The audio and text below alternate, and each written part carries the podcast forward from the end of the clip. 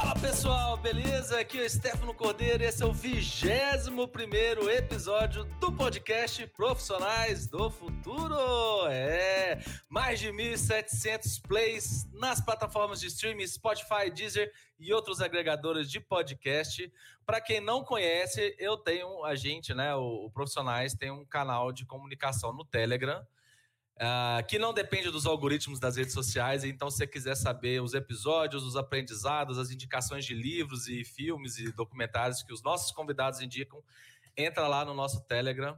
Uh, não posto muita coisa, uma vez, duas vezes por semana no máximo, para você ficar ligado aí nos assuntos que a gente conversa aqui: carreira, inovação, futuro e tecnologia. Uh, começando hoje, vou trazer aqui a nossa convidada especialíssima, Renata Almeida. Chega mais, Renata, se apresente e já faz o resumo da sua carreira aí para nós. Olá, olá, bom dia, bom dia, Stefano. Muito obrigada pelo convite de estar aqui com você hoje. Manhã de feriado, né? Mas estamos aqui para falar sobre o futuro do trabalho, que é o meu tema de paixão desde 2018. Né? Acho que vale contar um pedacinho aí da minha história para vocês entenderem por que, que é essa paixão. Mas eu sou uma pessoa, eu sou psicóloga, é, e que trabalho na área de RH, gestão de pessoas, há mais de 15 anos. E trabalhei em diversos subsistemas de RH, é, até que é, em 2016, eu, bom, sou paulistana, em 2016 em Pará, em Santa Catarina, numa cidade de 220 mil habitantes, e aí quando eu saí da empresa onde eu estava, é, eu tive a primeira conclusão de que eu não queria voltar para São Paulo, de que eu queria qualidade de vida fora de um grande centro. É, e logo na mesma altura em que eu estava tentando descobrir o que, que eu poderia achar de alternativa, conheci a, as teorias sobre o futuro do trabalho e comecei a estudar sobre elas desde então. E aí eu entendi que existia um grande espaço, primeiro para ajudar as pessoas a gerar consciência de qual é esse shift que a gente precisa fazer né, enquanto mundo do trabalho. E mais adiante, no decorrer desse período de 2018 até aqui, eu comecei a voltar mais para o meu lado psicóloga, dando apoio para as pessoas que estão em processos de transição de carreira, porque o mercado ele está demandando para que a gente faça esse movimento de transição de carreira. E a gente, quando olhar agora o relatório do Fórum Econômico Mundial de 2020, já dei, não sei se você tinha falado, Stefano, mas já falo agora, que é esse tema que a gente vai discutir hoje, a gente vai olhar um pouquinho para esse relatório que tem um pouco mais de 10 dias, que só reforça a necessidade desse nosso movimento de carreira, de que as carreiras não continuam mais as mesmas, de que a gente tem novas necessidades de negócio e que a gente precisa fazer, se adaptar. Acho que é isso. Poxa, muito legal. Uh, um pouquinho antes de entrar do, no tema do, do relatório, é, é, coincidentemente ontem eu tava, a gente estava conversando com eu e minha esposa com um casal de primos, né? Eles são advogados e fizeram direito e tal. Mas ele tinha feito um curso de técnico em metalurgia, alguma coisa da área de engenharia, não sei se era isso. Mas é uma coisa bem diferente de direito. E aí uhum. a gente estava conversando sobre isso, né? Que ah, ele, é, ele é um pouco mais velho, então se dependesse né, da, da, da família, né? E tal, ele nem tinha uhum. estudado, tinha arrumado um emprego e ido embora, sei lá, para São Paulo, por exemplo, né? Ser motorista de caminhão, qualquer outra coisa assim. E aí uh, eles mudaram bem, no, bem novos assim para perto de Belo Horizonte. E aí fizeram direito assim, né? Um curso vamos dizer top na época, né? Quando começou a abrir aquele tanto de faculdade de administração e direito, ele fez direito. Mas ele mesmo sabe que, ah, não sei se eu vou ser advogado o resto da minha vida. Então, eu acho que as pessoas hoje estão um pouco mais abertas a entenderem que, primeiro, você não é obrigado é, a ter uma profissão na área sua. Ele mesmo falou que 50% da turma dele nem atua com direito em nada próximo disso, né? Uh, não é funcionário público de, de, tribunal, da área de nada. A pessoa fez o curso de direito, mas é gerente de loja, faz outras coisas da vida, assim. Então, as pessoas, eu acho que elas, elas enxergam mais que a, a, sua, prof, a sua graduação né? não é uma prisão e não necessariamente você vai atuar naquela área. E que com essa questão de a gente viver mais, a gente vai ter mais de uma carreira, né? Ah, quantas pessoas eu vejo que aposentam e vão mexer com outra coisa, né? uhum. passado 30 anos trabalhando em banco, uhum. por exemplo, que é a minha área, uhum. e o cara, sei lá, vai abrir uma cafeteria, vai mexer com bike, abre uma loja de bicicleta na cidade dele, sabe? Umas coisas assim bem diferentes. E que não uh, uh, impedem, nem até ajudam, assim, você ter uma visão né, de, de uma outra coisa a atuar naquela área. E aí, uh, e agora, com a pandemia, né? Todo mundo viu que, na verdade, a gente vai fazer o que tiver para fazer, né? É... Porque os boletos estão chegando, né? Porque os boletos estão chegando e, e, e, eu vi muitos, muitas pessoas próximas se reinventarem. É, eu já dei esse exemplo aqui. A gente tem um amigo que era Uber, só que ele lavava o carro dele todo dia e lavava muito bem. Tipo, gastava umas duas horas todo dia para lavar o carro. E aí começou uh, alguém pediu ele para lavar, ô, oh, seu carro é muito bom e tal, lava para mim o meu, eu te pago e tal. E aí hoje ele tem um lava-jato na casa dele e ganha muito mais do que ganha muito mais, não tem não corre corre menos risco, né, menos riscos, né, de, de ser assaltado, essas coisas assim que o Uber uhum. corre. E tá ganhando o dinheirinho dele lá honesto e tal, e tá feliz com o que ele tá fazendo, já fez curso na área, já fez alguns cursos da 3M. Então, assim, uhum. Uh, com esse pano de fundo, eu queria que você começasse o nosso tema explicando um pouco mais do que é esse relatório do Fórum Econômico Mundial sobre o futuro das profissões ou do trabalho. É. Posso falar só um pouquinho? Eu vou, queria comentar sobre o que você falou. Pode, né, pode De ser. que a gente tem, tem, tem mesmo um shift para fazer quando a gente fala desde a nossa formação, né? Que eu fiz um estudo sobre é, jovens que estão tomando a decisão pelo vestibular. E é interessante o quanto que essa decisão é difícil, porque eles têm a, a percepção de que é uma decisão para o resto da vida. Né? É época e, cruel e, essa. É muito cruel. Eu acho que um tanto desse trabalho que eu tenho feito é muito em ajudar a desmistificar isso. Né? Eu mesma, formada em psicologia, por anos neguei a minha formação, que eu sou uma psicóloga que gosta de Excel.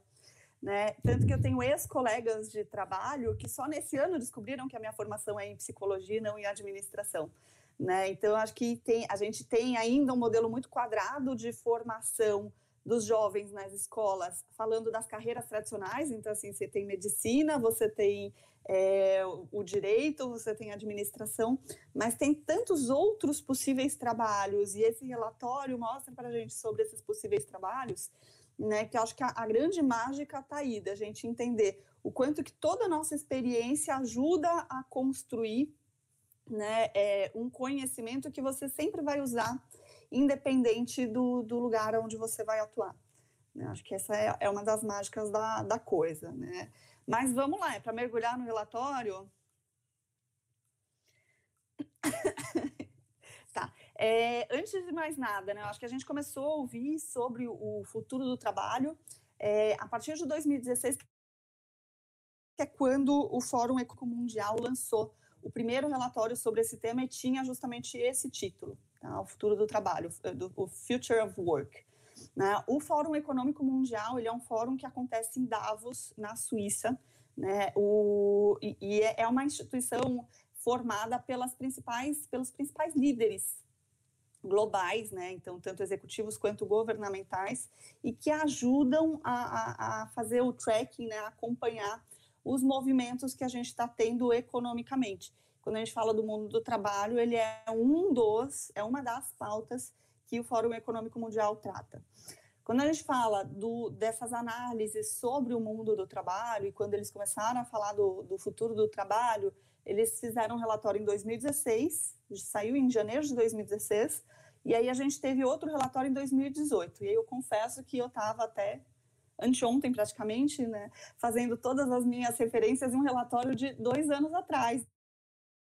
O que na velocidade que era andando é, é, é, é uma obsolescência enorme, né, Stefano? Dois anos é muita coisa acontece muitas tendências têm mudado, porque não esqueçam, a gente está vivendo o mundo VUCA, que é volátil, incerto, complexo e ambíguo.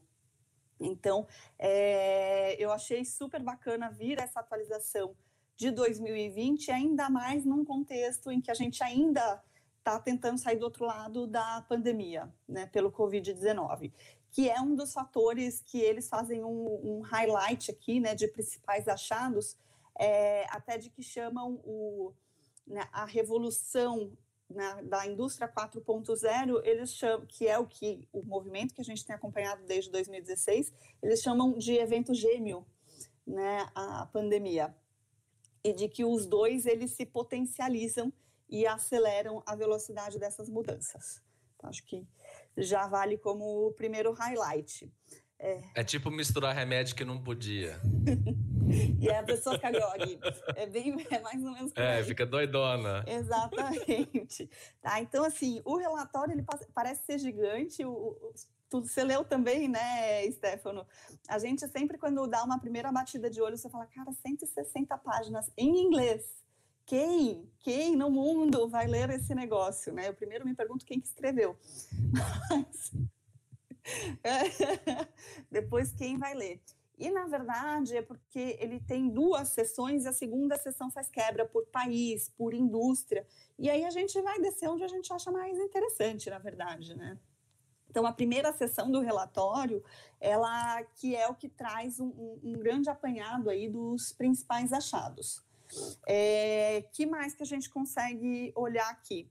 É, dos capítulos que eles trazem, deixa eu até abrir aqui, é, eles acabam trazendo um capítulo, opa, né, de, de, em que eles vão falar sobre um acompanhamento histórico, né, isso eu achei, fiquei com uma grande expectativa, que não foi tão atendida, né, porque quando a gente fala em, em, em um olhar histórico, eu, né, sempre, quando a gente começou a pandemia, eu pensei naquilo que a gente viu na escola, né, da crise de 29, né, a Bolsa de Nova York, e eu esperava ter, ver algum comparativo com aquele evento de um século atrás, mas quando eles fazem um acompanhamento histórico, eles fazem um acompanhamento da crise de 2007, 2008, 2007, 2009, na verdade, né? O que não deixa de ser interessante, tá?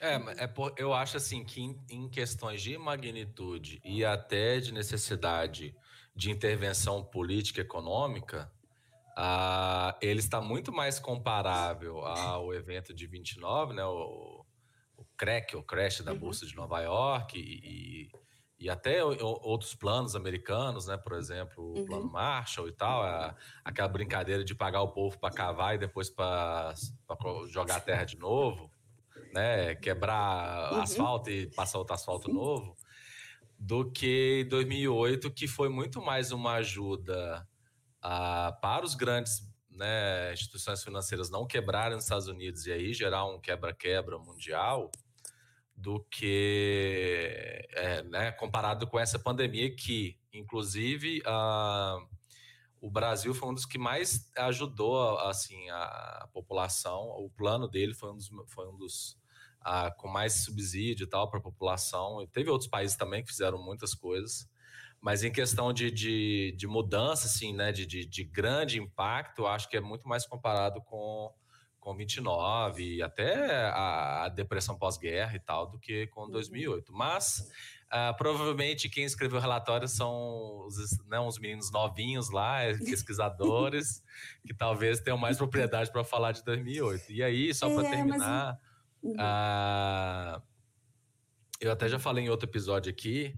Ah, e foi muito bom esse relatório ter saído agora, porque em janeiro, o, o, meu amigo Nando até participou do segundo episódio aqui nosso, ele me mandou um compilado de todas as previsões, uh, de todas as casas de previsões de consultoria, e um, era um, um, arquivo zip, mais de 200 Gigante. mega de relatório, é. Não, tinha uns 20 relatórios, eu escolhi os quatro das, das que eu mais achei interessante, assim, tal, e é claro que nenhuma acertou a pandemia, né? Então, ter um relatório desse agora, já imerso no meio da, da pandemia, né? Dos lockdowns, né? Que é o que interfere no, uhum. no caso do trabalho, é muito interessante e, e eu acho que ninguém uh, pode se abster de ler quem está preocupado com, com o seu futuro e com a sua profissão também. Lá tem alguns exemplos de profissões, a gente vai discorrer aqui, que foram uh, eh, 100 vezes mais impactadas do que outras, né? Então,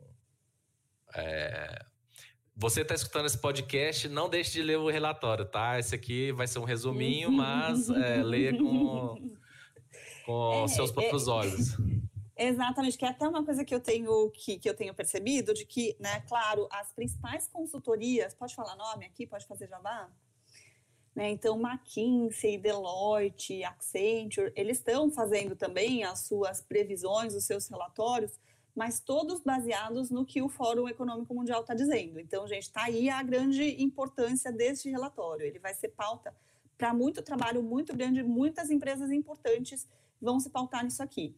Sendo que a gente vai, a partir daí, a gente vai começar a olhar as perspectivas das consultorias e não o que o próprio fórum está trazendo. Então, se você quer se aprofundar nesse tema, você quer entender um pouco, né, é, se apropriar desse tema que a gente está falando, assim, lê o relatório, gente, não é tão doído, tá? São 59 páginas e mesmo assim tem um monte de figura, né, Stefano? Acho que tem quase que metade dele são gráficos, irados gráficos, né, mas que ajudam a gente a entender. E sabe que é bacana, até um, um ponto aqui, Gente, eu vou falar para quem quiser depois ir acompanhando o relatório, tá? Mas tem a figura 7, que mostra a velocidade de recuperação dos países é, durante a pandemia, né? E que o Brasil ele é um dos países que, se, que tem se recuperado com, com maior flexibilidade. Então, quando a gente fala de resiliência, que é a nossa capacidade de voltar para o estado natural, né? O Brasil ele tem sido mais resiliente neste sentido. Então, a gente em, em março, abril, maio, a gente teve sim fortíssimos impactos, mas a velocidade de recuperação nossa está sendo melhor se comparado à, à média dos demais países. E esse é um ponto que o próprio fórum chegou a destacar, tá? É, além disso, vamos para os outros highlights aqui, que eu acho que esse era o mais importante, né? Assim, esse contexto histórico e olhar para a pandemia. É, então, ele, o que eles falam é de que mesmo com que a gente, mesmo com essa contração financeira, né, esse termo que eles estão usando, a, o avanço da tecnologia ele ainda permanece inabalável. A gente continua tendo um forte avanço. Em alguns setores ele tende até a aumentar esse avanço. E aí um outro ponto que eles falam é de que a, os, as posições de white collar, que são os trabalhos de escritório, se a gente puder resumir dessa forma, é, os trabalhos de escritório, eles foram os que mais, é, é, que tiveram maior alcance aí do, é, é, é, da, das automações, né? Então, mesmo a possibilidade de trabalhar de casa, né, para os profissionais white collar, isso foi muito, aconteceu muito mais rápido, diferente para as pessoas que estão na indústria, né? E as pessoas que perderam seus empregos por terem atividades que são é, primariamente re realizadas em loco, vamos dizer assim, que não dá para fazer é, de forma online, tá? Outro ponto que eles colocaram é de que a, automação ela vem meio que a reboque, sabe, de, é, com, a, com o Covid-19. Ele acabou, né, é, que é, é, o trabalho dos gêmeos, né, né, de que um é, virou uma dupla disrupção. Então, a gente já estava vendo a disrupção da indústria 4.0, e aí agora veio mais essa nova disrupção em que a gente precisou ter o distanciamento social. Vale um parênteses aqui, segunda vez que eu paro para pensar. Vocês já trouxeram alguma pauta, Stefano, o que, que é a indústria 4.0? Já. Então. Trouxe no episódio com o Guga Delmont, que é trabalha no Senai, nessa na Confederação CNI também, né, Confederação Nacional das Indústrias, uhum.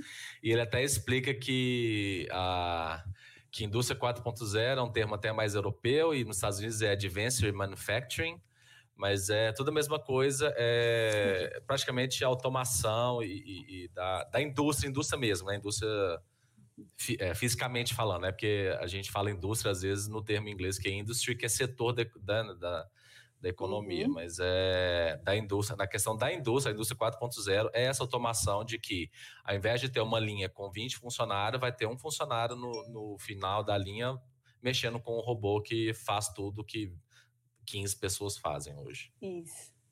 É, mas tem, tem com, com, teria um, um adicional aí, e aí, de novo, o relatório do Fórum Econômico Mundial de 2016, que é só falando sobre a indústria 4.0 e que tem sim esse pano de fundo, mas tem um outro movimento que é da gente começar a ter automação no nosso dia a dia. Então, quem é que não tem hoje, né, em 2020, o sonho de consumo de ter aquele robozinho dentro de casa varrendo a tua casa, que ele volta Nem sozinho para a base. Já, já é promessa de presente aqui em casa. Exatamente. Então, assim, aquilo gente, é uma internet das coisas. Aquilo é, é o futuro, é, é, é a tal da indústria 4.0 que vem né? Então, não é só em linha de produção que a gente está falando que vai ter um impacto gigante. Mas a gente está falando também de começar a ter automação fazendo parte do nosso dia a dia. Tá? É, então, fecha parênteses aqui, é, era legal a gente ajudar a contextualizar o porquê que a gente está falando de um grande impacto a partir Sim. da indústria 4.0. Né?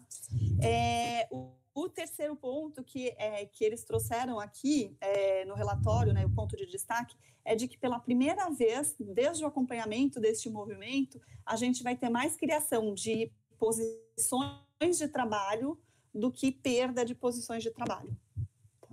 Então, a gente vai ter sim trabalhos caindo na redundância, como eles falam, que é de você ter uma máquina fazendo a tua atividade, então não faz sentido ter né, você trabalhar oito horas por dia se existe uma máquina que pode fazer aquilo 24 por 7 consumindo sua energia.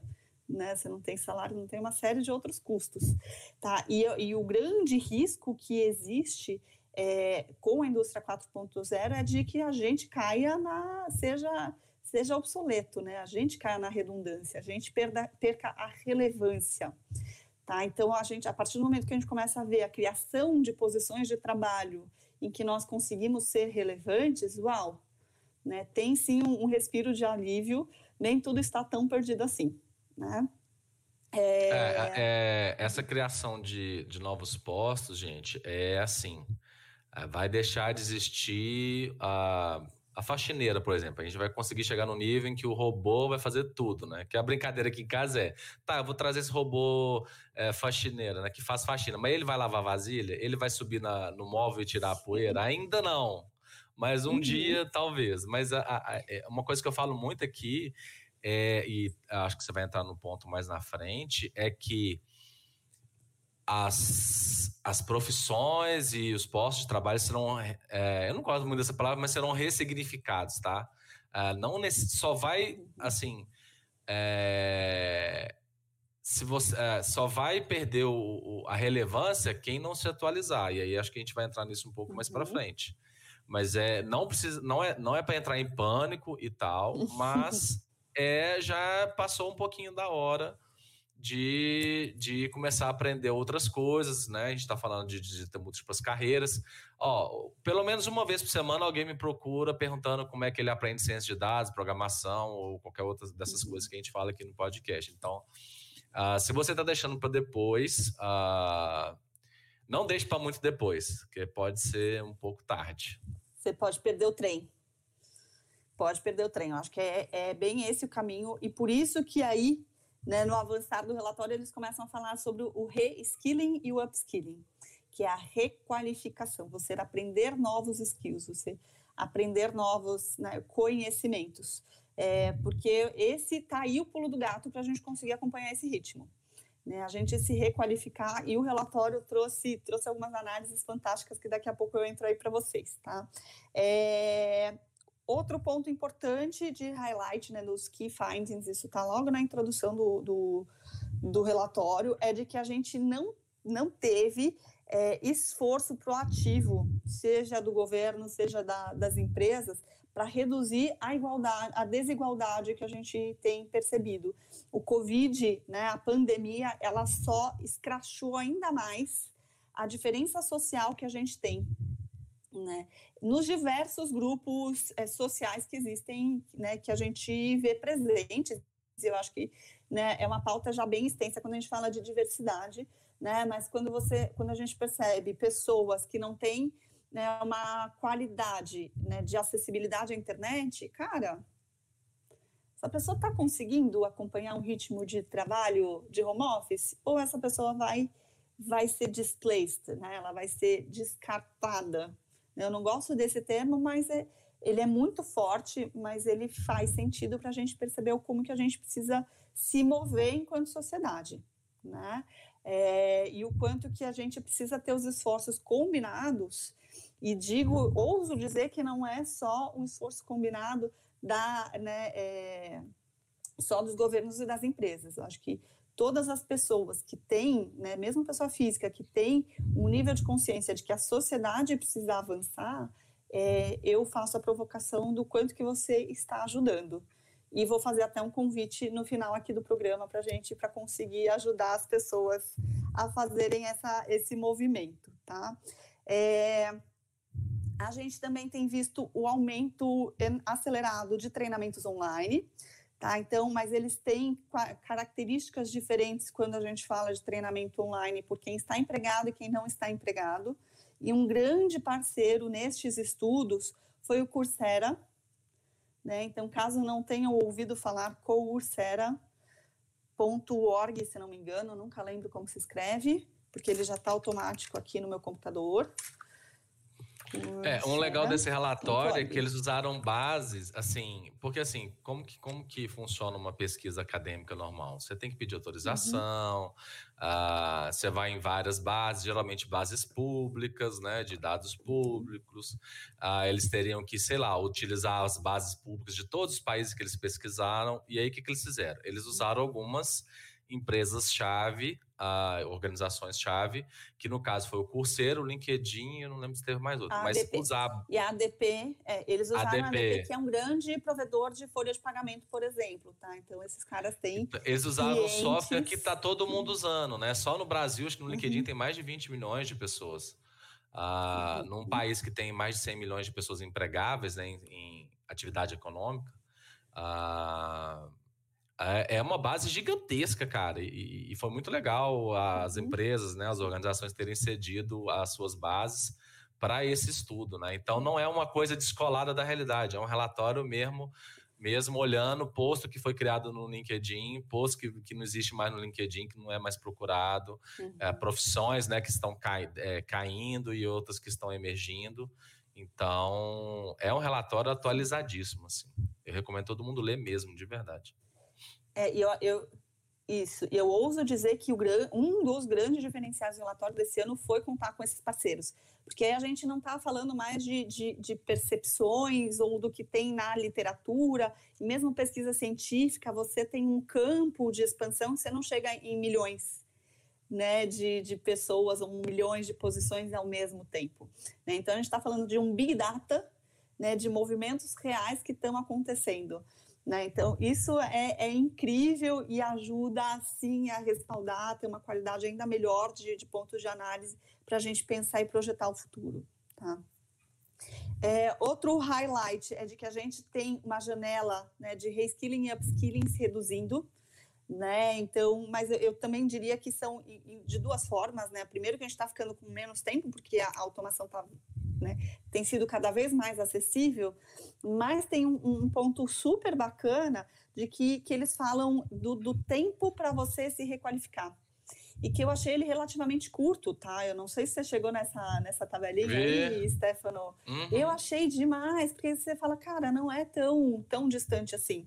Né? Até eu conheço, tem alguns casos, não lembro qual país, né? mas de países nórdicos em que você, a partir do momento que você fica desempregado, você começa a receber uma verba do governo por dois anos para se requalificar.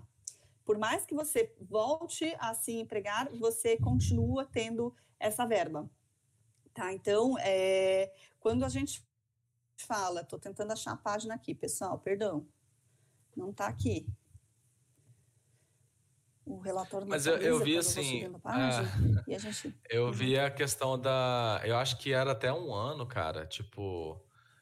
Assim, o Sim. legal é que as empresas, várias empresas foram entrevistadas, tá? Não foram só essas bases do LinkedIn, eles fizeram executivos. Fizeram, é, eles fizeram formulários, né? Pesquisa quanti e quali com executivos, eles estão 90 e tantos por cento estão dispostos a pagar pela requalificação dos seus funcionários. Uhum. É, esse é um então, ponto quando, de highlight então, também, os executivos quando, ainda... Quando o pessoal da RH te perguntar que curso você quer fazer, você já sabe o que, que é para fazer, tá, gente? É para estudar essas coisas que a gente fala aqui no podcast. Não inventa moda, não. Não inventa moda, não. Uhum. Exato. Não precisa, gente. Você já tem um relatório mastigado por especialistas te direcionando para onde que você consegue é, é, se movimentar. Gente, eu não estou achando o raio do. Desculpa. é uma tabela super raio... bacana que fala do tempo do tempo médio para você se, se requalificar. Eu acho que deles tem algumas janelas de três a seis meses, de seis meses Isso. a um ano, de quantas horas, né? Quantos dias você leva é para se requalificar. Caramba, gente, tava na estava assim, ó, na minha frente. Bom, ó, o, o que eu vi estão tão, por países, lá no relatório da parte, quando divide por país. Aí, no caso do Brasil, acho que é set, a página é 72. É, na página 72 tem o do Brasil. Uh, então, uh, a duração do reskilling, né, da requalificação. No Brasil, uh, ah, para se requalificar em menos de um mês, 21% da, da força de trabalho. Uh, de três a seis meses, 20%. Vamos pelo, pela ordem de tempo. Então, menos de um mês, 21% consegue se requalificar. De um a três meses, 19%. De três a seis meses, 20%. De seis a 12 meses, 17%. Mas acima de um ano, 21%. Então, 21% da força de trabalho brasileira demoraria de um ano ou mais para se requalificar.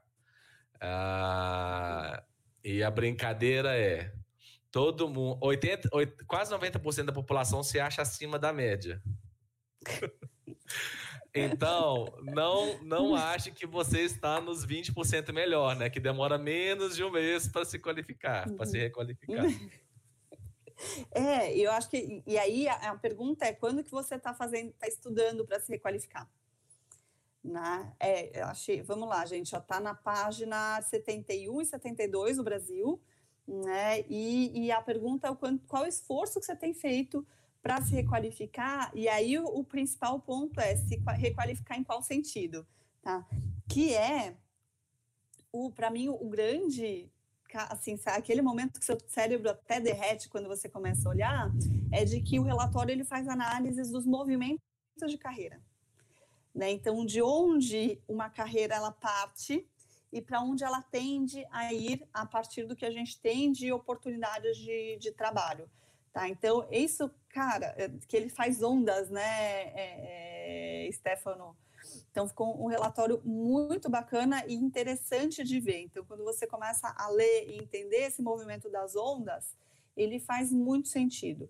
Tá? Então, quando a gente fala, por exemplo, gente, eu não estou achando nada aqui, é nervosismo de estar tá na tela? É isso? Acho que eu estou nervosa, Stefano. É, o... Agora que eu achei do tempo investido, geral, o global. Cadê? Qual não página tá, não acho nada. Global? Agora perdi de novo. Tá na pá... figura 37 página 47. Calma aí. Por que, que a gente não acha que a gente quer quando a gente precisa? Toda vez que eu rodo esse relatório para cima e para baixo, eu vejo aquele, as ondas. Está aqui, ó. Que eles falam das transições dos trabalhos para os trabalhos do futuro. Então, eles falam da família de trabalho de origem, e esse aqui está na figura 25, página 34. Para quem quiser depois ir acompanhando o relatório. Né? Então, eles falam, por exemplo, de que tem uma grande massa de pessoas que sai né, do, de profissões de engenharia e para onde que elas vão, né, os trabalhos do amanhã, que são pessoas que podem ir para cloud computing, é, né, computação em nuvem, para engenharia, para dados e inteligência artificial, para desenvolvimento de produto, são essas principais ondas, mas tem gente também que pode vir a migrar para vendas, para conteúdo e marketing. E aí você começa, daí eles fazem essa análise de diversos, de diversas famílias de emprego, né? Então sai de engenharia, de marketing, é, da tecnologia da informação, é, recursos humanos, né? ou gestão de pessoas, vendas, mídia e comunicação, desenvolvimento de negócios, pesquisa, programa, programação e gestão de projetos, em, e aí tem uma série de outras famílias de, de empregos, mas que se movem para um, um grupo de dois, quatro, seis, de oito, de oito famílias de trabalho do amanhã, que é a cloud computing, engenharia, people and culture, então é pessoas e cultura. Então a gente vê que recursos humanos fica até mais amplo, né, do que do que só gerir recursos. Dados é, de inteligência artificial. Um, Só, só interrompendo uhum, rapidinho. Sim. Essa questão aqui, que dá, dá, no relatório dá para ver que, sei lá, 90% das pessoas que trabalham com recursos humanos de hoje vão migrar quase todo mundo para pessoas e cultura. Isso me mostra, a, aí no caso é a ressignificação do papel, que antigamente era do DP, né, Departamento Pessoal, que fazia a folha, o pagamento e, e todas as outras uh, programas internos de pessoas, migrou para um gestão de pessoas, e aí recursos humanos, capital humano, e aí, independente do nome que você tem na sua empresa, é, para um papel muito mais estratégico, muito menos braçal de gerar prolabora, gerar. Uhum. Minha mulher adora quando eu falo rolerite. Muito menos de fazer o rolerite e ficar trabalhando com isso, tá, gente? Rolerite é um papelzinho que era impresso na impressora matricial, a papel era verde. Ah, é, o, é o comprovante de, de recebimento, né, do salário. E aí... É, tem gente que chama de olerite porque escreve com H, né? Mas como escreve é... com H, você lê com, como R. Tá bom, entendi já. Não, eu não, eu não sei se é, é assim, eu escutei assim quando eu comecei a trabalhar e eu trabalhava perto da, do DP, e eu só tenho essa cara de novinho, tá, gente? Mas eu sei muita coisa das antigas. É, e, só que tinha um dia no mês que a impressora era ligada, essa impressora matricial, e começava a fazer um barulho infernal. E a gente começa, eu, a gente trabalhava com vendas, e aí o, a gente ficou no telefone o dia inteiro, né? E aí. Cara, era um saco. Aí meu colega, lembra? Uhum. Esse barulho quer dizer que o pagamento vai sair. Porque só rodava o rolerite depois que já tava para cair na conta, entendeu? Fechou a folha, é. É, de fechar a folha. Então, essa ressignificação do recursos humanos para o papel mais estratégico, e uma coisa que eu falo muito é que, gente, a, o cérebro humano é feito para coisas muito maiores do que a gente faz hoje na nossa rotina, né? É, de processos, de preencher folha, de, de, de formulários e tal, para uma coisa muito mais estratégica. E que é coisa mais estratégica do que cultura organizacional, né? De, de, de tentar, de alguma forma, influenciar a cultura organizacional.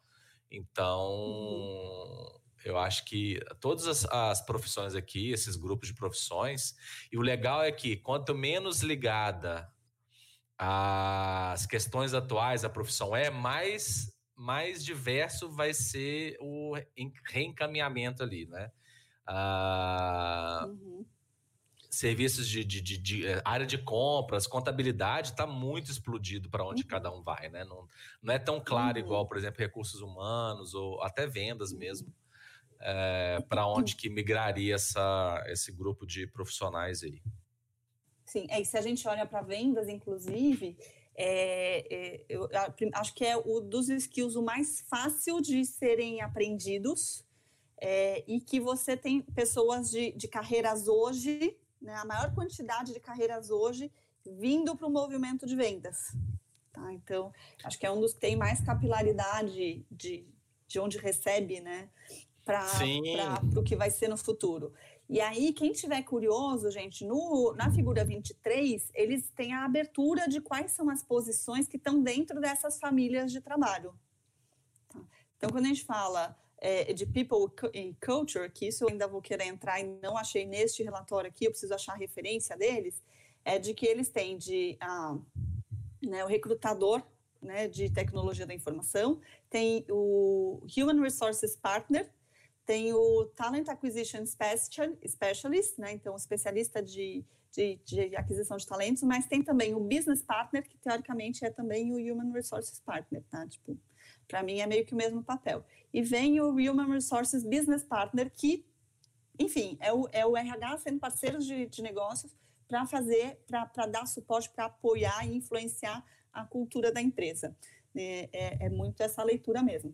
Mas aí, gente, para todos os grupos, todas as famílias né, de vendas, desenvolvimento de produtos, engenharia, convido vocês a darem uma olhada e se vocês tiverem, né, olhar, né, quiserem fazer um movimento de transição de carreira, já tem um grande guia aí de quais são quais são, são posições que estão precisando desde já de profissionais capacitados. Então, você quer buscar uma formação, busque uma formação para te movimentar em uma, uma dessas carreiras. Que mais temos aqui de interessante? Eu acho que Qual o próximo achado? Vai chegar aí, hein, cara? É, dos achados de que o poder público precisa fortalecer os esforços de reskilling e upskilling, né? E a gente, é, eu acho que, não sei se isso está só na mão do poder público, né? Mas eu acho que é, a academia em geral tem um grande, uma grande disrupção a viver em ajudar a formar as pessoas nesse sentido, tá? que é o que eu falei lá no começo, né? A gente na escola, os jovens estão sendo formados ainda dentro das cadeirinhas né, tradicionais e de que você faz uma opção profissional para o resto da vida. Então, acho que vai além do poder público, acho que é todo o setor acadêmico, né, toda essa indústria da educação que ainda precisa fazer essa essa ruptura na forma de pensar para ajudar a mover a, a sociedade.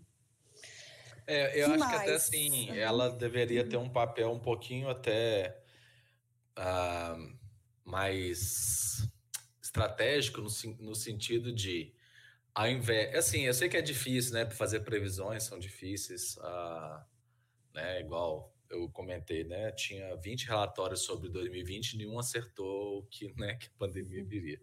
Mas da educação, ao invés de estar sempre alguns passos ou até um passo atrás, uh, de tentar ficar um passo à frente, de formar os próximos uh, engenheiros de, por exemplo, uh, de computação quântica. A gente ainda não tem um computador quântico uh, em um nível uh, bom de, de execução e, e, com custo baixo. Mas a gente sabe que está chegando e que provavelmente esse vai ser o caminho. Então, assim, por que já não pensar? Porque, assim, a programação para o computador quântico é diferente do computador de hoje, entendeu? Então, é, hoje o computador entende 0 e 1. Um né, que é o chip de silício. O computador quântico ele entende 0, 1, um, meio e, e, alguns outros estados. Então, por isso que o computador quântico é tão. É, eu ia falar uma palavra. É tão fera, porque ele vai conseguir quebrar é, códigos criptográficos de 256 bits assim, no instalar de dedos, porque ele poderia. É, ele ter, consegue processar muito mais informação, né? Vulgarmente falando. Então, por que, que a academia já não prepara pessoas já pensando na computação quântica, entendeu? Ao invés de ficar sempre correndo atrás de, de venha para a nossa universidade, aqui temos a profissão do futuro. Aí, tipo, tá o cara lá mexendo com TI, tipo, suporte, helpdesk, essas coisas assim, que hoje ainda são necessárias, mas que talvez vai ser tão automatizado que vão ser, vão ser necessárias bem menos posições nessa área, por exemplo, de suporte, helpdesk, uhum. tele, até telecom, então... É... é, a gente começa a falar de instrutor de, de chatbot, né?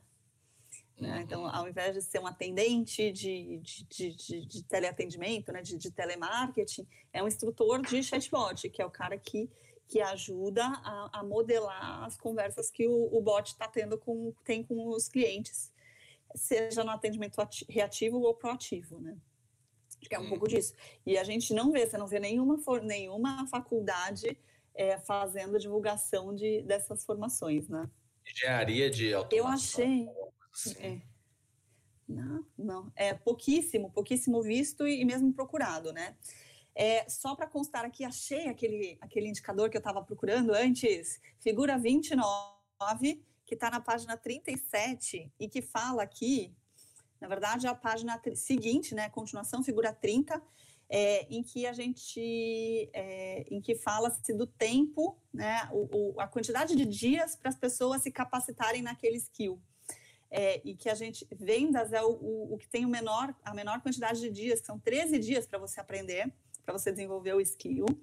É, do outro lado da, da mesa, né, a gente tem o machine learning, que são 86 dias, gente, 86 dias são quase três meses de formação, né, 100% dedicado para você é, aprender esse, esse novo skill. E aí tem outros skills lá é, relacionados também, que eu não vou não vou entrar tanto aqui. Tá? Uh, que mais que a gente tem? Então, acho que né, o que o relatório traz. Treinamentos online, janela de reskilling e upskilling, ela está reduzida. Ah, as empresas reconhecem né, que, apesar da, da contração econômica, né, da queda econômica, de que existe sim um valor é, em investir no capital humano.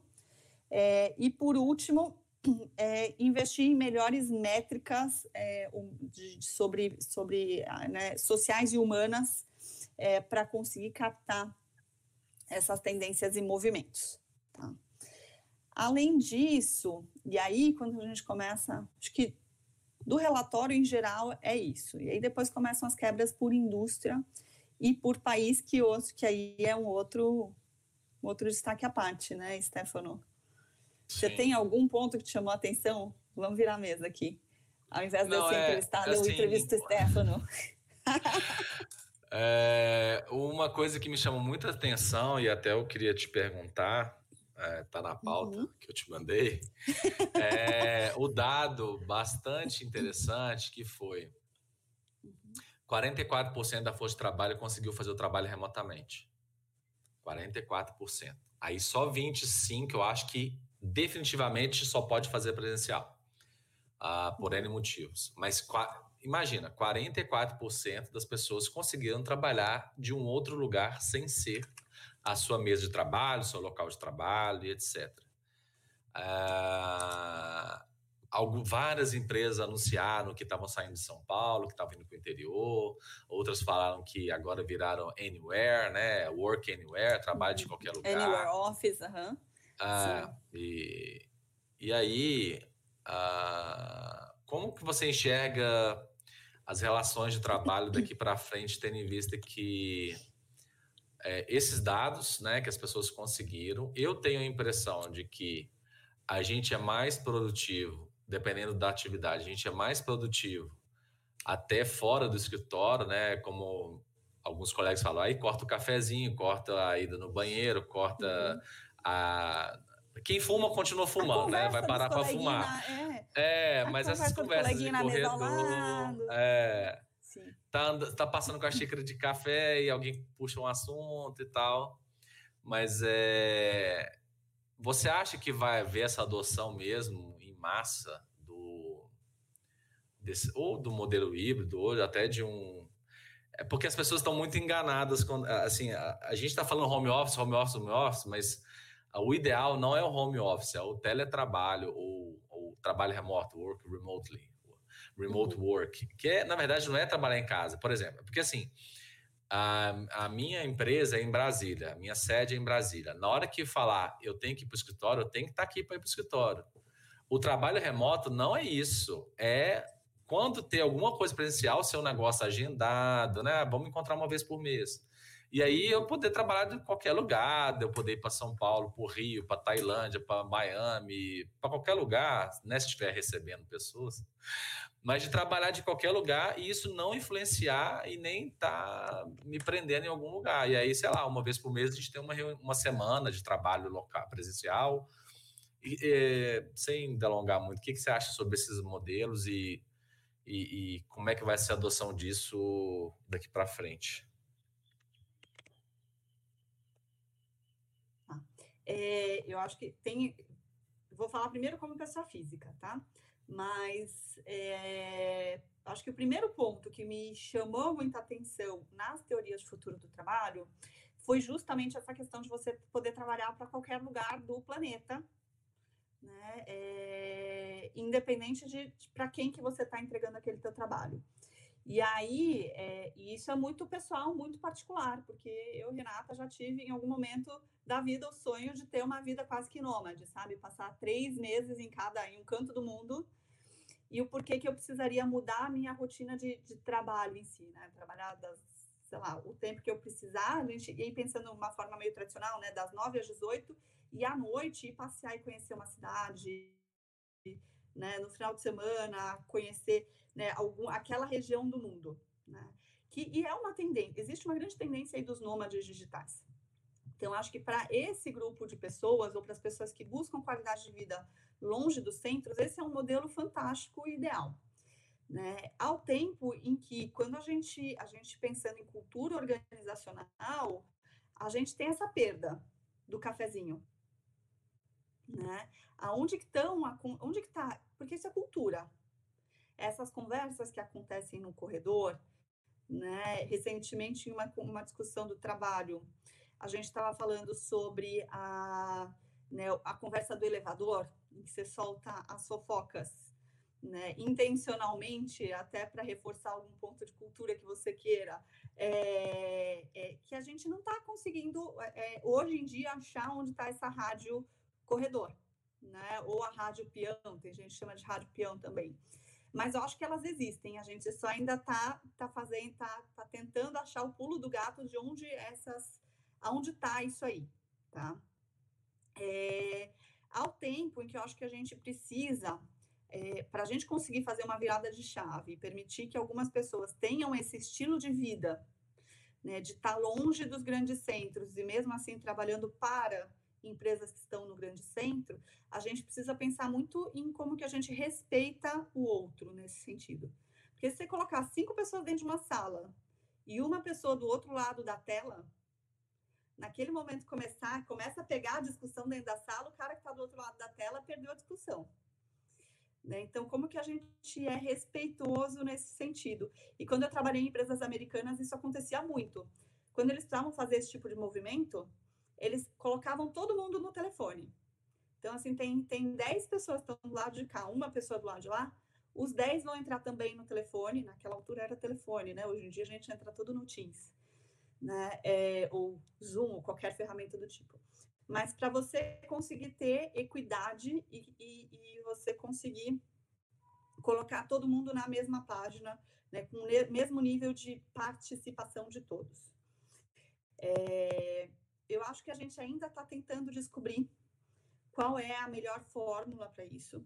Existem empresas que já colocaram 100% de trabalho para trabalhar de casa, né, a força de trabalho não operacional, né, já estão todas as contratações, eu já, já vi cases em que todas as contratações, a partir de agora, são no modelo teletrabalho, que a pessoa trabalhar de casa, o escritório, eles estão se livrando dos escritórios, né, uma dessas empresas com quem eu falei, inclusive eles já estão, eles estão fazendo hubs, pequenos hubs de escritórios pelas grandes cidades ou em outras cidades, é, mais como apoio para quem precise, quem fique sem conexão, etc. Mas o default, a partir de agora, é trabalhar de casa. Né? Eu acho que a gente está num momento ainda muito sensível para tomar qualquer tipo de decisão, porque quem é pai está trabalhando de casa com os filhos. E tenho certeza de que a experiência de você trabalhar sem essa interrupção de crianças que estão estressadas já há tanto tempo dentro de casa, sem escola, sem gastar energia, né? Que eu também acho muito difícil a gente conseguir ter uma decisão temperada, né, e moderada com esse fator também é, é, na mesa. Que mais? Acho que não sei se eu respondi a tua pergunta. Não, é isso mesmo. É de. Sim, é, eu acho que assim, o futuro reserva alguma coisa híbrida mesmo, de ter esses pontos de apoio, de, de, de tipo assim, não ser 100% remoto, né? Principalmente para quem não está acostumado com esse modelo. Uma, uma, uma galerinha legal que eu sigo, que é o pessoal do Officeless, né? Talvez você já tenha visto também. E eles falam muito disso. Olha, trabalho remoto é, muito, tem gente fazendo muito errado, que é do tipo, sei lá, igual você falou, tem 10 pessoas numa sala e uma tá fora, todo mundo entra no computador. Mesmo que esteja sentado na mesma mesa gigante da sala de reunião, cada um entra no seu computador, porque diminui essa questão de alguém fazer um comentário e todo mundo ri, a pessoa que está do outro lado se sente meio excluída e pergunta: o que, que vocês estão rindo?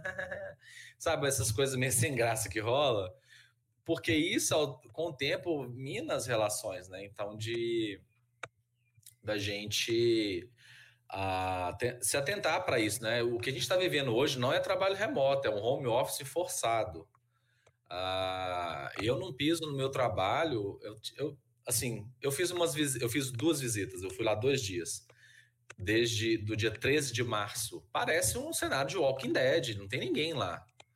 Uh, acho que agora tem algumas pessoas voltando porque já também não conseguem mais ficar em casa e, e serem produtivas. Mas desde o dia 13 de março eu tenho essa benção de poder trabalhar de casa. Agora, eu conheço pessoas que, para conseguir trabalhar de casa, tem que carregar a CPU da empresa. Tipo, a pessoa comprou uma mala para andar com a CPU porque a empresa não libera ou não tem a ferramenta de, de, de, de que a gente chama de VPN, né? E, e outras ferramentas de, de trabalho remoto mas ela precisa porque ela quer ficar com os filhos, ela é mãe e tal. E aí, entrando muito nesse assunto, eu queria que a gente uh, discutisse aqui a, a página do Brasil, que é na 71.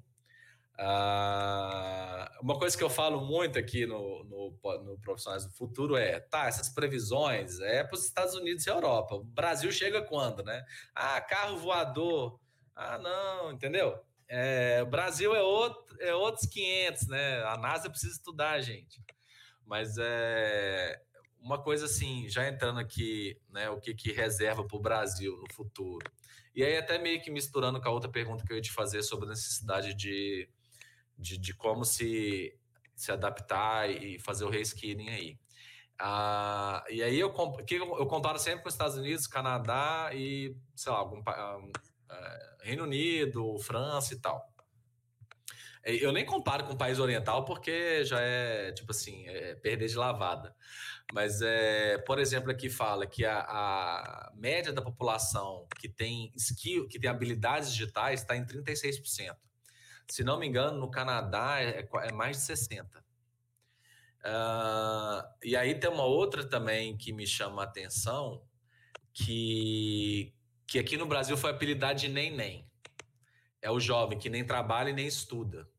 E aqui, ah, em 2020, estava aqui, ó, share of youth not in employment, education or training.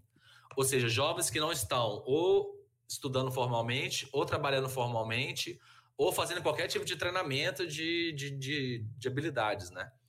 Quase 24% da força de trabalho aqui é, formadas por nenéns, que a gente chama aqui no Brasil. E isso, é para mim, é, é, um chamariz muito grande, porque assim, a, a, forma como o desemprego é medido, o desemprego, pelo menos até a última vez que eu vi lá, o, do, da Diese e outros institutos, que o IPE e tal, que fazem esse tipo de cálculo, a, o cálculo do desemprego não conta pessoas que nunca trabalharam ou que não estão procurando emprego. Então, hoje a nossa taxa de desemprego acho que estava 13% ou 15%, alguma coisa em torno disso, mas não conta esses jovens que nunca trabalharam nem, nem estão estudando, entendeu? Então, assim, o desemprego para gente, né, para quem fala assim, a pessoa não está fazendo nada, ela, seja porque ela quer ou porque ela não quer, é muito maior. Então, assim, uh, e eu acho que também tem muito a ver com o que você falou, né, da, da do trabalho que vocês têm feito aí na época do vestibular. Eu falo que é uma época muito cruel. Não sei o que é pior, se é, é, passa, é essa época do vestibular ou tirar carteira. Eu acho que o vestibular ainda é pior do que tirar carteira.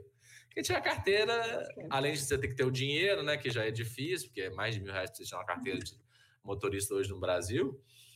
É, mas é uma coisa só, você estuda, você passa, você treina, você passa. O vestibular ainda tem outras questões, que é essa de, poxa, passei num curso, é, mas eu não estava muito afim desse, eu queria outro, sabe? Alguma coisa assim. E aí, uh, não sei se você tem mais alguma coisa para falar dessa parte aqui de, de... Eu acho que você trouxe um ponto super bacana, que na verdade o próprio relatório como um todo não explora tanto, apesar deles falarem de quais são, é, tem, tem um dos gráficos, né, uma das sessões que fala sobre as posições de entrada de carreira, de início de carreira.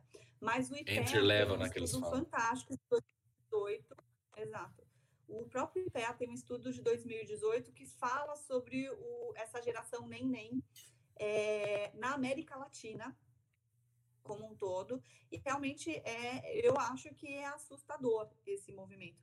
Porque, para mim, né, eu entendo como um sinal de desalento. Né? Então, assim, se, se, a, se a pessoa ela não está nem se capacitando né, e nem buscando uma oportunidade, não está nem trabalhando, é, qual é a, perspectiva de futuro que, que essa turma tem? Que a gente está falando, acho que é até 24 anos, se não me engano, quando eles falam dos jovens é, né, nessa característica dos nem-nem. Né? Então, e, e, outra, né? Daí, acho que daí tem um milhão de pautas que vem junto, né? Como que a gente pensa no nosso, no nosso ciclo de previdência. Né? Se você tem essa massa, você tem um quarto né, de uma força de trabalho jovem que não, tá, não, não vai trabalhar, vai contribuir né, para a produção de renda no país, né, ainda não sei. Eu acho que é, é, é tem, tem um, é um grupo a ser estudado para a gente entender como que a gente ajuda essa turma aí a, se, a, a, a, ver perspectiva no mercado de trabalho, né? E aqui, quando a gente fala do neném, não tem, não tem é, é, nem, nem grupo social dividido, né? Então, porque existem, e aí, se vocês fizerem um exercício aí dos jovens que vocês conhecem, vocês vão conseguir pensar pelo menos um nessa faixa dos 20 e poucos anos, que estão, que podem ser classificados como, como a geração nem nem. Tá? É, mas eu acho que, e aí tem um ponto, né, de como é que a gente é, se qualifica como um todo. E aí trazendo, descendo a lupa aqui no que a gente está falando de, de, e eu acho que é a parte mais legal do relatório, quando a gente fala de skills, que eles também estratificam por país quais são os emerging skills, né? Quais são os skills emergentes e que recomenda-se o desenvolvimento deles. E o primeiro né, é o Active Learning e, e o, as estratégias de aprendizagem. Então, aprendizagem ativa e estratégias de aprendizagem.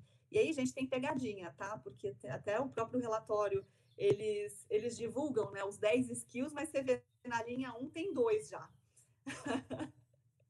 né? Mas é, eu acho que é, é, é, é, justamente essa capacidade que a gente desenvolve de buscar o próprio conhecimento. E conhecimento de graça, a gente tem muito. Tem muito. Acho que hoje em dia, nessa pandemia, ainda mais, a gente viu isso aparecer, é, que inclusive já dá um, um, né, um, uma outra. Do outro lado, a gente vê pessoas com FOMO, né, com aquele fear of missing out, pessoas com medo de perder alguma coisa, que tem tanta live, que tem tanto conteúdo de qualidade bacana acontecendo ao mesmo tempo, que tem gente que começa a ficar perdido de não conseguir, né, de por perder esse acesso aos conteúdos, e a partir daí, por isso que é importante você ter uma estratégia de aprendizado, você desenvolver a tua estratégia, você ter foco do que que você quer desenvolver, e a partir daí você consumir esses conteúdos e não consumir aleatoriamente né? Porque tem, tem muita coisa muito bacana, né? Mas é, para tentar ajudar a segurar um pouco essa ansiedade do FOMO, foca nos skills que você quer desenvolver, o que exatamente você quer aprender. Então, eu, Renata, que estou estudando sobre o futuro do trabalho, né? Eu preciso, ao invés de querer assistir tudo, né, que eu não foco nas palestras, nos treinamentos que me levam ao desenvolvimento desse, desse conhecimento. Tá? Acho que vale até né? Já estava na pauta e começa a dar a dica aqui, né, Stefano? E o aprendizagem ativa é de que a gente é protagonista do nosso aprendizado. Tá? Então, se você está trabalhando, não fique esperando a tua empresa te pagar um treinamento. Né? Faça você o investimento ou você não precisa fazer investimento. Tem muita coisa de graça por aí. Tá? E coisa boa, né? O melhor de tudo é isso. Segundo, segundo, né? skill que eles trazem é o pensamento analítico e inovação. E aqui falta em inovação, né, Stefano? Inquietude, né? Então, comece a ser um inquieto para você, é, é, para começar a provocar esse pensamento né, de, de inovação. Então, assim, concatenar o porquê das coisas, o porquê que né, é, um fato leva ao outro, isso te faz, começa a gerar esse sentimento de inquietude que leva à inovação. Tá? E eu falo isso porque nós dois, Stefano e eu, participamos de um grupo chamado Momento Jabá. Né? É, o grupo chama-se Inovadores Inquietos, é, e que são justamente pessoas inquietas e que, que provocam e promovem esse, esse ambiente aí. Olha lá, inovadoresinquietos.com.br, né, para a gente provocar esse ambiente de inovação. Terceiro, criatividade, originalidade e iniciativa. Eles trazem combinadas essas três é, competências, essas três habilidades, né? E quando a gente fala de criatividade, tem um cara muito bom que vale seguir, que é o Murilo Gun, é, que ele fala sobre a, a, inovatividade, eu acho, né? Que é, é justamente... Combinatividade. Sobre, é, o, como que é? Combinatividade. Combinatividade, isso aí. Muito obrigada, viu? Porque eu fui aqui, ó, só no desenrolar, não estudei, não peguei o nome, porque ele cria, ele fez um neologismo aí super bacana. E o Murilo é. Gun é um cara fantástico para você seguir, para provocar e para desenvolver o, o, esse pensamento criativo. Além de, da, da criatividade das restrições, né, Stefano? Que aí tem um capítulo também do um webinar, ou vocês fizeram não lembro onde você. Tem episódio do podcast, tem um webinário do Inquietude Viva. Olá. Então tem conteúdo até não poder mais para a gente falar, né? É, falando justamente o quanto que as restrições podem desenvolver a criatividade. Isso também é uma forma da gente se desafiar. Tá? E queira ou não queira, gente, você brincar de fazer palavra cruzada, além de aumentar o teu portfólio de, de palavras e tudo mais, ele desenvolve esse tipo de raciocínio, tá? Quarto skill é, emergente no Brasil, e aí, gente, é específico do Brasil, tá? A gente fala de liderança e influência social, e aqui eu acho que a gente não está falando só de cadeira, não é uma cadeira, uma pessoa sentar num cargo de gerência, num cargo de liderança. É uma pessoa, é, ela ter a capacidade de influenciar aqueles que o cercam, aqueles que ele está, né, que, que, que, a pessoa está liderando formal ou informalmente, né? E ouso dizer socialmente mesmo, né? Porque a gente está é, um ponto que eu gosto muito do futuro do trabalho é de você começar a se associar em grupos de afinidade, né? Em associações para você expandir a tua rede de networking e expandir tua, não só de relacionamento, mas de conhecimento também, tá? E o poder de influência social acaba sendo importante aí também. Tá? Quinto skill é inteligência emocional. Então, apesar da gente, quando a gente vê o ranking é, do Fórum Econômico Mundial geral, inteligência emocional não está lá dentro, mas aqui no Brasil ele entra como o quinto ponto, né? E inteligência emocional é de você usar as suas emoções a favor, a seu favor. Né? Então, tem muito de você se entender entender o que te leva a tomar as tuas atitudes e a balancear o teu temperamento, se a gente pode dizer assim, né? As tuas emoções, as tuas reações é, para aquilo que o ambiente está te trazendo. Tem uma mega resumida, tá? Assim, só para falar de inteligência emocional é são dá, eu consigo fazer no mínimo uma palestra só para falar o tema, tá? É, sexto skill, uh, criatividade, é, é, critical thinking, né? Um pensamento e análise, que eu acho está muito perto do analytical thinking, você não acha, Stefano? É, eu acho que ele, né, ele começa a ser um pouquinho repetido. É, começa a ser um, um, um pouco redundante, né? Aí o sétimo ah. é é, resolução de complexos. Tá? Oitavo, resiliência, é, tolerância ao estresse e flexibilidade. Então, uma coisa começa a conversar muito com a outra, porque a inteligência emocional né, é um dos fatores que te leva a ser resiliente ao, resistente ao estresse. Né? Mas eu acho que flexibilidade tem um, um pouco disso, né? De, de quanto da, que, que é a resiliência, né? Quanto que o ambiente te puxa quanto que você aguenta para depois voltar para o teu estado normal. Nona skill, tecno, design de tecnologia e programação. Décimo, é, orientação para serviço. Isso é importante, gente, por mais que a gente tenha automação, é, é, a gente, né, prestação de serviço, atenção às pessoas, ela nunca vai deixar de ser necessária. Uh, décimo primeiro, reasoning, né, que, que, que é a ponderação, vamos dizer assim, é, é, é resolução de problemas e ideação. Décimo segundo, troubleshooting e experiência do, do usuário. Né? Então, uh, décimo terceiro, o uso da tecnologia, monitoramento e controle. Décimo terceiro, décimo quarto, a análise de sistemas e avaliação. E décimo quinto e último, persuasão e negociação. É interessante que persuasão e negociação globalmente está tá acima, está no, no, ranking dos top 10. É, eu, eu vi muitas coisas engraçadas.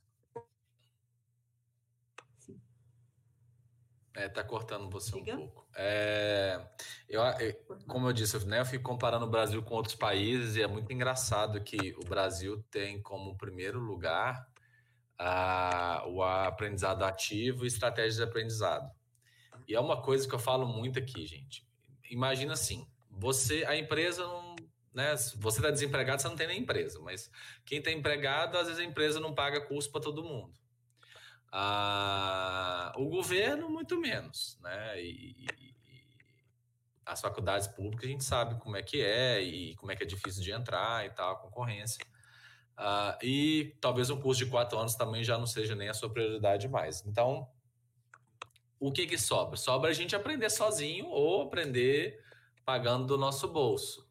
E aí, uh, eu bato muito na tecla assim, gente, tem tanto conteúdo assim. Eu, eu sei, eu, eu entendo que muita gente me procura perguntando e tal. É, a pessoa tem medo de entrar num, num, né, numa, numa trilha errada aí, e, lá, de curso no YouTube ou qualquer outra coisa e, e de estar tá sempre tentando pegar o melhor. Mas uma coisa que eu falo, Renato, e aí tem a ver muito também com as outras habilidades que aqui tá, estão descritas, que é de pensamento analítico e também de pensamento crítico, é você não sabe nada sobre um assunto, a pessoa não sabe nada sobre o futuro do trabalho.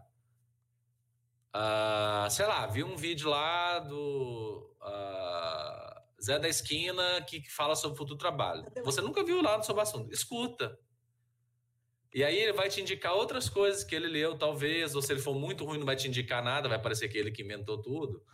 Mas procura mais, e aí você vai criando essa massa crítica de, nossa, é, aquele Zé da Esquina falou um monte de abobrinha, né? Deixa eu colar aqui nesse relatório do Fórum Econômico Mundial que é, que é melhor. E aí você vai criando essa massa crítica de, de tal. É claro que dar dicas, e uma das, das coisas que a gente mais faz aqui no podcast é dar dicas de conteúdo bons, então, começa pelos nossos conteúdos e aí você vai procurando as referências, né? Beber da fonte, igual você disse, né? Que o próprio, as próprias consultorias estão bebendo deste relatório para criarem suas previsões para 2021. Ah, sabe? E, e assim, eu, eu, sei que as pessoas têm muito medo de aprenderem errado. Né? As pessoas perguntam, mesmo com toda a mecanização, eu trabalhei uma, uma época na área de de atendimento de pessoas lá do banco. Eu fiquei um mês lá porque teve uma, uma teve uma, tipo, uma, uma, coisa atípica lá, uma sazonalidade nos atendimentos e, e o banco liberou muita bolsa de estudo e, e o pessoal não estava dando conta de atender. Mas basicamente é, tinha a regra do programa de bolsa de estudo. A pessoa ligava para perguntar, então, aqui está falando que é só mandar o comprovante de pagamento com meu CPF e tal, anota no meu nome. É. Eu falei, é, é isso mesmo? Eu falava, é, é o que está escrito aí, não é? Então é só mandar aqui no sistema, ou no e-mail e tal, que a gente paga para você. Ah, é isso mesmo? Eu falei, é. Ah, então tá, obrigado. Ela só queria escutar a voz de uma pessoa para dizer que aquilo que ela leu e ela interpretou era aquilo mesmo. Então, tem até muito a ver com o que você falou da orientação ao serviço, é ainda que a gente tenha chatbots e atendimentos automatizados, eles não vão responder por tudo, né? As pessoas ainda precisam de outras pessoas para para se sentirem confortáveis e confiantes no, no que estão fazendo. E aí, dentro de atividades de, de aprendizado, é, é. Porque assim, eu acho que o engraçado é que é o seguinte: a, essa primeira skill aqui mais necessária, que é a, a aprendizado ativo, ela te ensina quase todas as outras. Porque se você é uma pessoa que consegue aprender ativamente e, e, e ser um, nem que seja um pouco autodidata, né, sem depender de, de, de uma escola, de um curso. Eu fiz vários cursos, eu, fui, eu fiz várias escolas, mas nenhuma delas tem algum, não tinha nada que me obrigasse a estudar, né? Você sempre tem que estar lendo por fora da aula, do, do vídeo, né? Ah, uma coisa que eu aprendi com a minha esposa quando ela estudava para concurso é aprendizado ativo, estudo ativo ela só contava os minutos e as horas das, da, das coisas que ela fazia sem ser videoaula. A videoaula nem entra no estudo ativo, porque é muito passivo você ficar escutando outras pessoas e, e Então, assim, o aprendizado ativo é muito importante. E no Brasil é muito mais porque a gente ainda tem uma, uma questão histórica da educação, da defasagem. Né? Eu, agora, por exemplo, esse ano praticamente perdido das escolas e tal. Então, é a hora da gente começar a aprender estratégias de, de, de aprendizado mais ativo, assim, para nós, para nossos filhos, porque ficar sempre dependendo de uma outra pessoa para te ensinar o que você precisa, talvez não vai te dar a velocidade e nem a massa crítica que você precisa para enfrentar as questões do dia a dia, né? Nem, não dá para você aprender um negócio e toda hora ficar recorrendo ao, ao né, à enciclopédia, vamos dizer assim, ao livro. Uh, Nossa, é isso mesmo? Deixa eu ver e tal. Assim, entende? E aí, uh, eu só queria entrar mais uma coisinha, mais uma coisinha antes das perguntas da audiência aqui da live. Ah, Nós já temos duas. Você... Tá? Olha. Não, mas posso só complementar um ponto que você trouxe? Você falou que as pessoas têm medo de aprender errado. Eu acho que é uma ótima oportunidade para desenvolver o pensamento crítico.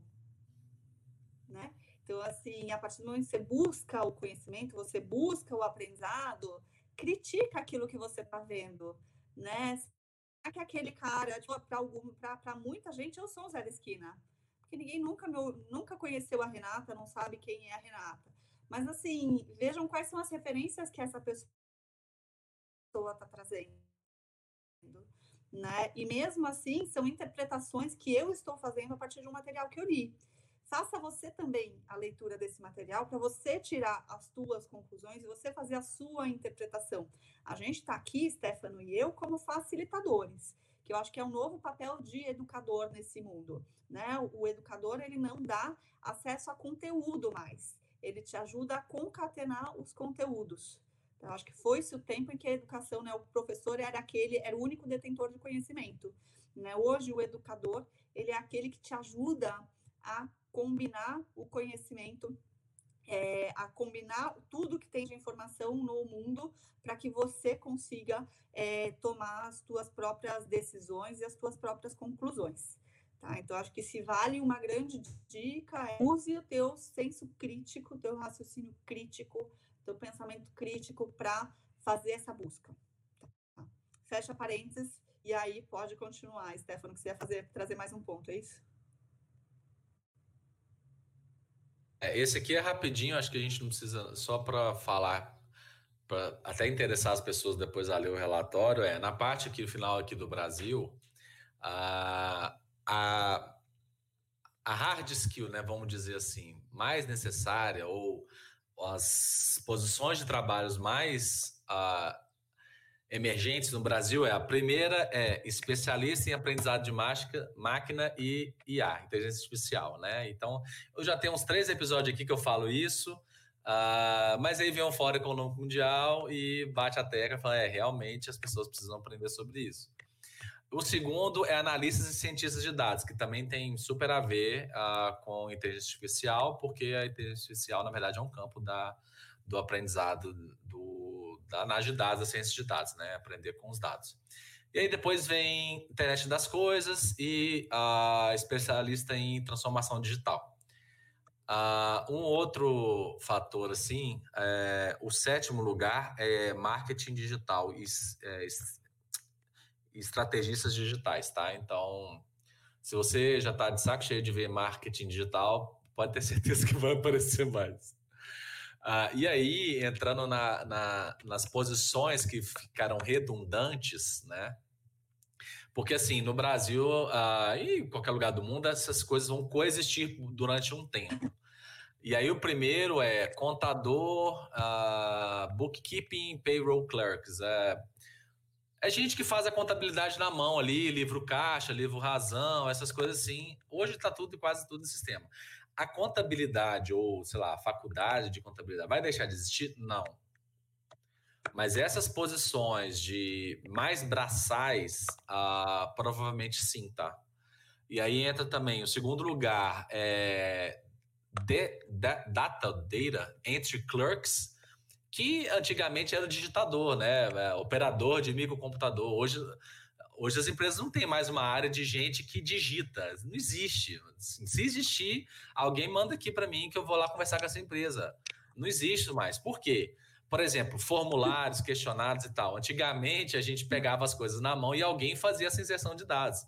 Hoje a pessoa bate um QR Code ou um link no, no WhatsApp e preenche ela mesma. Então, assim, uh, entre, outras, entre outros fatores, tá? Hoje todo mundo digita e tal. Então, e aí, terceiro e quarto, eu não vou fazer a lista toda, mas o terceiro e quarto são é, funcionários de fábrica e montadoras, tá? Pessoas que montam manualmente produtos e tal.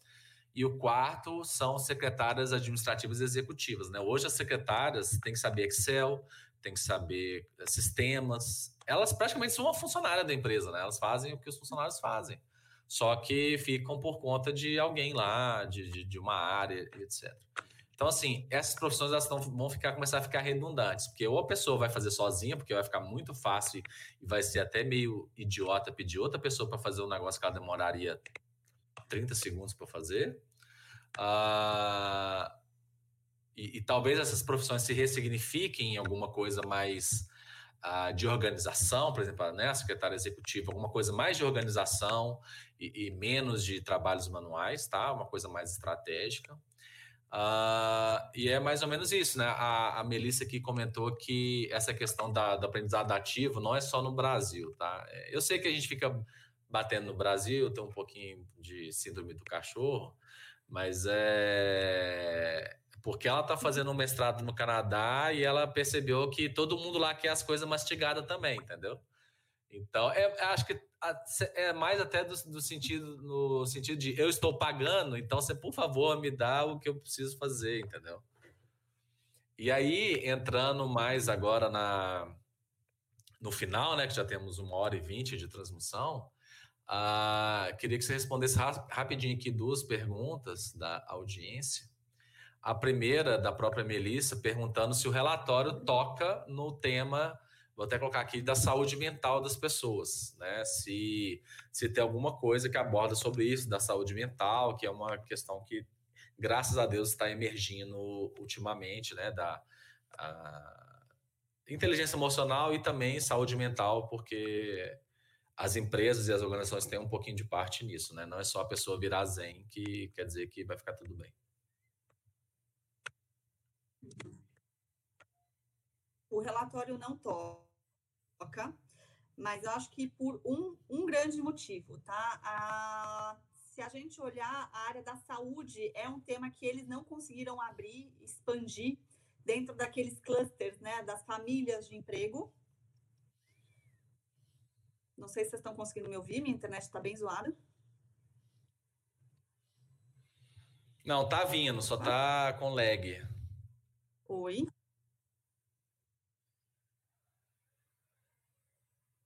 Tá bom, então. A gente, né, quando a gente fala do, do healthcare, a gente não, eles não conseguiram fazer abertura de família, mas eu diria também que é porque muito porque essas vagas não estão sendo trabalhadas no LinkedIn. Tá? Enquanto você vê, você não vê psicólogo, vaga de psicólogo lá no LinkedIn, né? Um psicólogo clínico, ele mal, se está no LinkedIn, ele é, é uma grande exceção aí no, no caminho, né? É, e como o relatório ele se baseia nos dados do LinkedIn, ouso dizer que é muito por isso que não entra tanto nesse mapa aí de, de profissões e carreiras, tá? Mas, e aí eu faço um convite para, né, acho que todo mundo precisaria ler as 21 lições para o século 21 do Harari, e lá ele ressalta muito de que este movimento que a gente precisa fazer né, enquanto sociedade é, é, é impossível a gente buscar um apoio de psicólogo, busca uma linha de psicólogo que mais né, seja mais adequado para si, né, mas ele eu, Renata, estou trabalhando com o chapéu de psicóloga, né? Então, eu sou uma, uma, uma polígama de carreira, eu tenho várias carreiras ao mesmo tempo. Uma delas é de, de, executiva de desenvolvimento dentro de desenvolvimento de pessoas dentro de uma empresa. Uma outra das minhas carreiras é de ser de psicóloga, dando apoio para profissionais em transição de carreira. né, e ajudando a fazer um planejamento de transição de carreira para conseguir se mover para esse contexto que a gente está falando. Tá? É, mas, infelizmente, o relatório não aborda, ele não fala né, é, dessa perspectiva aí de carreira da Melissa, infelizmente. Ah, e aí a outra pergunta, ela é até um pouquinho grande, e eu não sei de quem que fez, porque ele ele dá esse pau aqui, ó, só coloca LinkedIn User, mas é, é de com todas essas estratégias de até de trabalho matricial, né, de, de squads, ah, aí tem a ver também com a com planejamento de projetos ágeis, né, de que várias pessoas do mesmo de várias pessoas de vários setores trabalham juntas dentro do projeto. Ah, tendo em vista esse pano de fundo, como que ah, qual é a importância das soft skills ah, nesse futuro do trabalho aí, em que a gente cada vez mais, além de ser múltipla carreira, trabalha com múltiplas pessoas com múltiplas carreiras, né? Dá quase uma matriz N por N aí de possibilidades. Cara, eu acho que é, tem, tem é, é que não nem tem aqui, né? Mas eu acho que um, um, tem duas coisas muito bacanas. Né? A primeira que é escutativa. Né? Na verdade, a inteligência emocional fala muito disso, né? De você ouvir o outro, né? É você entender a perspectiva do outro, né? Que também vem e traz a reboque aí um tanto de empatia. Né? E quando a gente fala do trabalho de equipes multifuncionais, a gente está falando de pessoas com experiências diferentes, com portfólios diferentes, e a chance de dar atrito é gigante. Né? Mas o pulo do gato para que, né, para que a gente tenha essa diversidade combinada e produzindo né, um, um, resultado de alavancagem é muito da gente entender a perspectiva do outro e a gente é, conseguir combinar aquilo que a gente está pensando com aquela perspectiva. E eu acho que é super. E aí é uma coisa que nós brasileiros temos muita dificuldade, tá? De que você, de que é de discordar com o outro. Ao tempo que eu acho que é importantíssimo você discordar, contanto que você tenha argumentos. E também você ter flexibilidade para mudar de opinião, e aí quer dizer, não ter compromisso com o erro. Se você partir de um, né, você tem uma série de argumentos que te faz ter opinião. Se uma pessoa te traz um argumento que quebra tudo aquilo, cara, não se comprometa com aquela posição que você tinha. Se você está né, convencido com um novo posicionamento, vai lá, né, agarra, agarra junto com o coleguinha e vai embora. Né? Não sei se, se é nesse sentido a pergunta, mas eu acho que né, se, se vale como de como se posicionar em trabalhos multifuncionais seria um tanto disso. E eu acho que a flexibilidade é, é a grande chave é, para a gente conseguir sair do trabalhando com equipes diversas. É, não, é, é isso mesmo. É, eu acho que a gente tem uma, é, acho que a gente tem uma séria dificuldade em, em, eu tenho pensado muito sobre capital político, assim, né? As pessoas com seu capital político, de, de a gente que ah, faz muita, não é média, mas é alguma coisa nesse sentido. Ah, eu quero ficar bem com todo mundo, então ou eu não vou discordar, ou eu vou discordar depois, né? Depois que acaba a reunião, eu vou lá e mando, olha, fulano, eu não penso bem assim e tal. Uh, mas é, essa é uma soft, soft skill muito boa, né? De aprender a discordar com educação, né? Em primeiro lugar. E, e, e, e também de reconhecer, no, é, tipo, ah, nossa, fulano, é, realmente, eu não tinha parado para pensar nisso. É, não, tá, tudo bem. Eu vou pensar mais um pouco e depois eu falo se, se eu acho se é isso mesmo, tal, sei lá, alguma uhum. coisa nesse sentido, né? E aí, uh, já caminhando para o final, esse é o maior episódio do nosso podcast, mas o assunto merecia muito mais tempo, né? Já estamos chegando quase uma hora e meia aí. Uh, esse relatório é fantástico, eu vou deixar o link aqui na live e e também no, na, no, nas divulgações que a gente fizer, né? Para quem está no grupo do Telegram, vai ter lá o link especial e os, e os aprendizados aqui desse episódio. Mas eu queria que a Renata uh, entrasse agora no nosso momento jabá, que é falar como as pessoas conversam com ela, uh, onde as pessoas encontram ela. Se quiser também uhum. falar da nossa comunidade Inovadores Inquietos, também pode falar, não tem problema. A gente aqui é quase um patrocínio da Inovadoras Inquietos, então uh, acho que não tem problema falar. É uma sucursal né, dos Inovadoras Inquietos aqui, o profissionais, profissionais futuro, né? É, mas vamos lá, eu sou. Vocês conseguem me achar pelo meu site, que é renata-almeida.com né? E que eu justamente tenho focado, sou, é o que eu falo, eu sou apaixonada pelo do trabalho.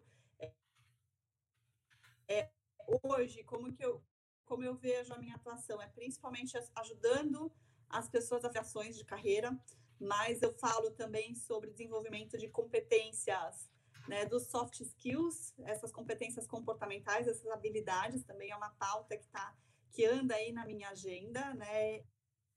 É, e também, aí, ó, quando a gente vê é, essas grandes organizações, né, LinkedIn, Coursera, ADP, contribuindo para a formação de um conteúdo desses, eu acho que é uma grande pena a gente não ter tantos dados, por exemplo, do consumo de formação no Coursera, porque a gente não tem tantos cursos traduzidos, legendados. Tá? E aí eu faço um convite que eu sou voluntária do Coursera, do grupo de tradutores do Coursera, do GTC Brasil. É, inclusive, nesse momento, a gente está fazendo, eu, tô, eu sou PMO de um projeto em que a gente está reestruturando a comunidade, entendendo como que a gente pode se aproximar da comunidade de tradutores voluntários para que a gente consiga ter é, efetividade nas traduções, né? E de repente, como que a gente pode entender quais são desses principais cursos que o Coursera está dizendo que são consumidos, como que a gente garante que a gente espalha esse conteúdo também aqui no Brasil? Porque hoje o que eu vejo dos meus amigos colocam no LinkedIn, colocaram algum, que completaram algum curso no Coursera, são todos em inglês, todos sem legenda. Então acho que é uma perda é, fundamental que a gente está tendo de um, de, um, de um conteúdo de extrema qualidade e que tem muita gente que não tem o idioma inglês. Né? Então, assim, primeiro, quem puder, desenvolva o inglês, eu acho que isso é fundamental para ter acesso é, antecipado a muita coisa. E fundo, quem tem inglês, entra no GTC, participe do grupo de tradutores do Coursera, vocês podem buscar por mim, seja no meu site, seja aqui no LinkedIn, é, para você embarcar nessa comunidade de tradutores. A gente tem hoje mais de 20 mil tradutores de português brasileiro na base, mas eu duvido que a gente tenha todos esses de fato ativos e contribuindo para a gente é, garantir o acesso a conteúdo de extrema qualidade para profissionais brasileiros. Então, acho que é, esse é um, um, grande convite que eu faço para você que já entendeu que você pode ser participante ativo dessa mudança social que a gente precisa ter.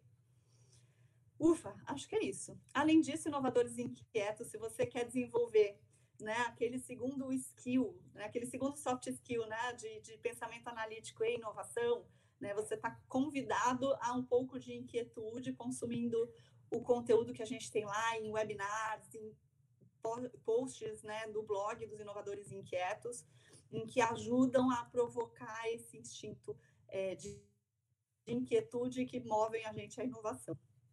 Que é isso.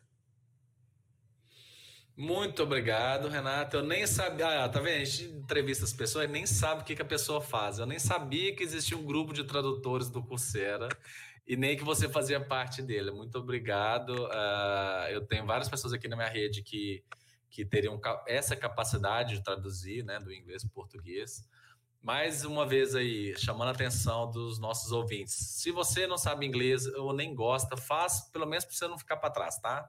Eu já estou nesse argumento porque eu já cansei de falar sobre inglês aqui. É... E é bem do que a Renata falou, né? É receber primeiro, por exemplo, é, você consegue ler esse, esse relatório sem esperar que uma outra pessoa traduza para você e coloque as percepções dela, etc. Então é isso. Muito obrigado você que acompanhou a gente até aqui. Uh, já temos uma hora e 33. Muito obrigado mesmo pela sua audiência. Uh, e se você quiser saber mais, entra lá no bit.ly barra profissionais do futuro, o canal no Telegram, com todas as dicas e também aprendizados desse episódio, os contatos da Renata e muito mais, beleza? Muito obrigado, vamos nessa, falou. Fui. Obrigada, Stefano. Obrigada, pessoal.